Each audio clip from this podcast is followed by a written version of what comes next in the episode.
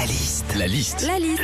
La liste de Sandy sur Nostalgie. Et vous le savez, toute cette semaine sur Nostalgie, on vous offre 100 euros de bons d'achat chez Maxiso. Alors justement, quelles sont les questions qu'on poserait à nos animaux s'ils pouvaient parler La liste à 100... Sandy Alors déjà, moi en tant que femme, il y a une question que j'aimerais poser au chat. C'est pourquoi vous avez un comportement de mec? C'est vrai, hein, messieurs, vous avez beaucoup de points communs avec les chats. hein.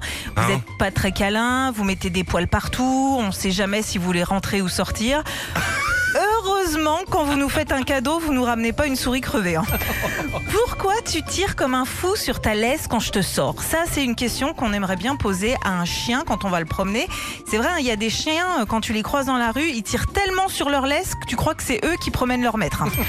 Beaucoup de propriétaires de hamsters aussi aimeraient leur demander pourquoi ils courent comme des dératés dans leur roue. Eh ben j'ai lu ça. Les hamsters sont des drogués de sport. Le sport est une nécessité absolue pour eux. Alors il y a une chose de sûre, Philippe, c'est que jamais tu seras réincarné en hamster. Enfin, dernière question qu'on aimerait poser à notre chien.